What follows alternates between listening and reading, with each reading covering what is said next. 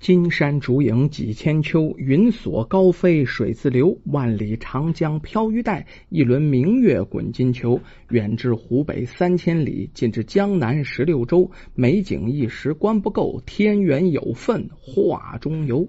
说这么几句定场诗啊。呃，今天呢，我们再说一个古代的神话鬼怪的这么个故事。神仙鬼怪的故事嘛，都是教人向善、劝人学好的。呃，那么我们在神话体系当中啊，呃，有妖怪啊，有神仙啊。那么通常认为呢，妖怪就是坏的，神仙就是好的。实际上呢，好多故事也不尽然啊。你只要是对人好，不害人，那么不管是妖怪还是神仙，都是值得尊重的。今天我们说这么一个呀，在清代江西发生这么个故事。江西那个时候有一个叫金溪县的地方，金溪县呀有一个姓周的老婆婆啊。这周老婆婆，这一辈子的孤老婆婆了啊，没儿没女，丈夫呢又死了，自己啊年事已高啊，腿脚还不利索，这没有生活来源呐。那到最后弄了个什么呢？只能是行乞为生，到处要饭啊。这周婆婆的日子可过得很苦啊。食不果腹，经常的事儿几天呢都有可能吃不上一顿饭。家里那房子几十年了，哪有钱修缮去？四处漏风啊！这到冬天呢，冷的不行。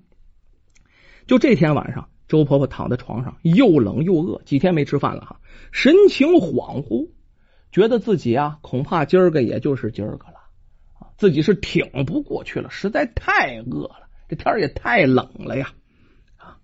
就在到恍惚之间，好像听见有人说话。这摘耳朵一听，还挺真着。你实在太可怜了，我来帮帮你吧。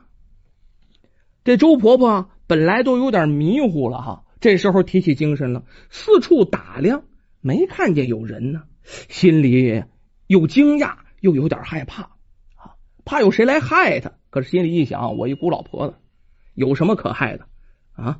就定下心来了。这个时候啊，那个声音又传来了：“你不用害怕，你床头有两百文钱，明天你去集市买点米面来吃吧，就别再去找人要饭了啊！怪可怜劲儿了。”这周婆婆啊，往床头一摸，开始将信将疑，果然摸到二百文钱，这是真事儿啊！赶快问，呃呃，您是何方神圣啊？怎么这么帮我呀？这对方回答呀，呃，我叫东仓使者。谁听过东仓使者这个名号啊？没听过有这么份神仙呢。但是确定啊，这位神仙。就是来帮自己的，不是来害自己的呀。这周婆婆也就不害怕了啊，对着这声音的方向啊，一顿拜谢。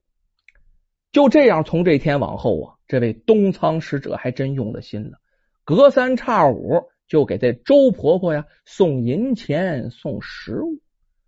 有时候你看这老太婆穿的就太寒酸了，屁股都要露出来了。怕他冻着啊！这衣服是补丁罗补丁好几个口子，怎么办呢？就给送几件衣服来，太贴心了，想的太周到了。就这样的神仙呢，让这周婆婆暗地里掉了好多次眼泪，说不尽呢感激之言呐！啊，太感谢这神仙了，那真是有神仙。就这样啊，周婆婆那能不感谢东仓使者吗？她就对这神仙说。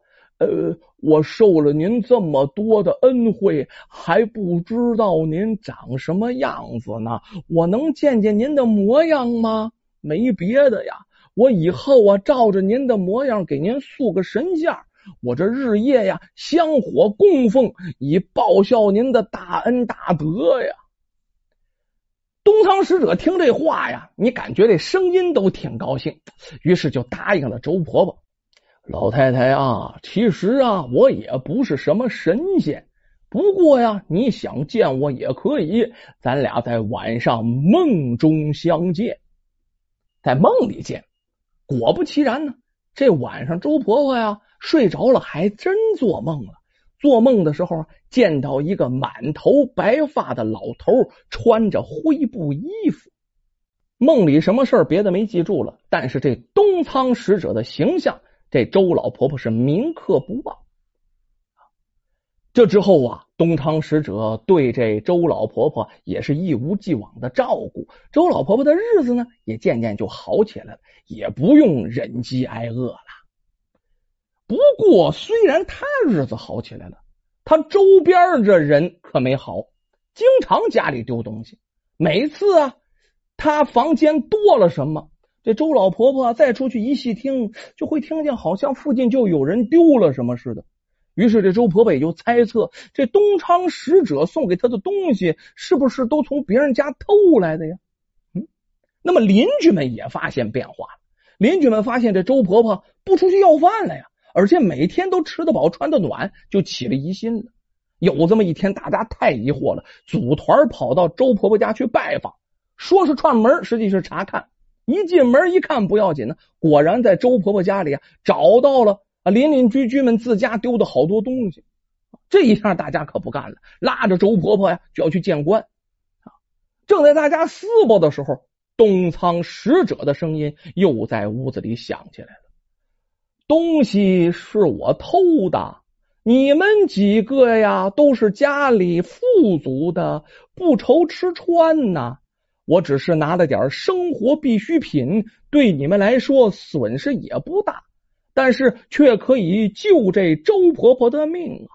你们既然是邻居，周婆婆快饿死的时候，你们却视而不见，如今又上门纠缠，可别怪我不客气。这声音里带着愤怒啊！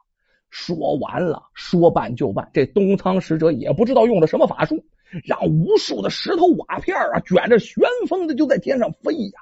随时都有可能砸到这些邻居身上啊！吓得这些邻居们的落荒而逃，一个个跑的比兔子都快。这一下能传不开吗？周婆婆家里有妖怪的事啊，一下就传开了啊！这在别人眼里的妖怪，在周婆婆眼里，她就是神仙呢啊！你打别人，别人就觉得是妖怪吗？很多人就挺好奇，就前来打探。他说来的人也分。若是来的人客客气气的，东仓使者呢也会对他们客客气气的；若是来的人嘴巴狼藉的，出言不逊，这东仓使者呀下手可也挺狠呐。但是啊，他却十分听这周婆婆的话。周婆婆不让他用这瓦片打人呢，哎，他就不砸，就唯周婆婆的命是从。这一天呢，来了个人，是个读书的书生，喝醉了跟人打赌，跑到周婆婆家闹事儿。啊，他也不知道指哪啊，反正对着东堂使者就骂啊！别你你是个什么东西啊？啊，敢在这里闹闹事儿？有本事你出来打我呀！你打我呀！你有本事打我呀！你你不敢吧？咱说这话，东仓使者听没听见？听见了，头一次听见这么神奇的要求啊！想要挨揍，不过这东仓使者也没现身，他也没搭理这书生，任由啊这书生就在那闹了一场。到最后啊，是被朋友给架走的。这周婆婆挺好奇呀，因为这东厂使者一反常态呀，就问：“呃，别人你都不怕，怎么就怕个书生呢？”这东仓使者呀，那声音回答：“啊，他是读书人，读的是圣贤书，又喝醉了，我不与他一般见识。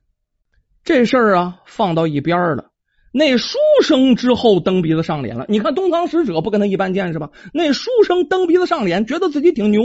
过两天又来了，又来闹事。这东仓使者心想，还真是没见过这么给脸不要脸的人呐！啊，这忍无可忍了，于是啊，激起一堆是砖头瓦砾，往他身上就砸呀，没头没屁股，砸的这书生啊头上多少个包，身上多少个青啊，抱头鼠窜。就这日子就这么一天天过去了。开始的村里人呢有个新鲜劲儿，后来大家一合计，这妖怪始终是个心腹大患怎么办？来吧，拿点钱吧，咱上附近的龙虎山呢找那张真人去要个符，把这妖怪给除了。这周婆婆得知这消息以后，赶忙回去劝这东仓使者呀：“你躲远点吧，呃呃，怕伤着你呢。”不料东仓使者哭了！这婆婆说呀：“已经来不及了，我大限将至，我逃不掉。”周婆婆闻听，好不伤心，放声痛哭起来。过了几天，邻居啊带着张天师从他那儿求来的符纸啊，闯进周婆婆家，走到这周婆婆卧室，将这符纸啪就贴到卧室门上。周婆婆愤怒已极，赶紧上前把这符给撕掉了，可是来不及了。只见那一道霹雳，晴天就来一大霹雳啊！一只硕大的老鼠，啪就劈死在床头。这人们才看见床头墙上啊有一挺大的洞穴，就是他的洞。这洞多大？窗户那么大。平时他就藏在这洞里。这东仓使者就被劈死了。东昌使者死了，周婆婆再度沦为乞丐。这个世上再也没有人会记起他，也不会有人在意他饥寒交迫，也不会有人在他饥寒交迫的时候伸出援手啊！最后，周婆婆孤独离世。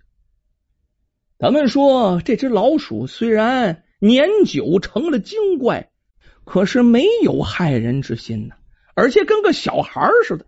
见到不平的事儿啊，就用自己的方法去帮助这弱者。平时搞点恶作剧啊，做点捣蛋的事儿。但是呢，周婆婆一制止他，他马上就会听从啊。对读书人也十分尊重啊。他对这知书达理的人呢，那从不祸害；对那无理取闹的人呢，也从不纵容。这不挺好吗？他扶困济危，救人于水火呀，却也有自己的小缺点。这是妖怪，不是神仙。他不完美，他就是一可爱的小妖怪。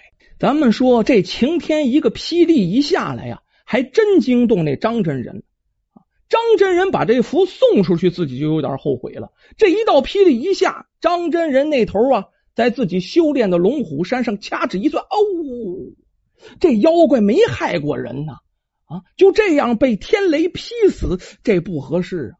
我这不是造了孽了吗？这张真人呢，立刻掐诀念咒，锁住了这老鼠精的魂魄，给锁到了一个小葫芦里。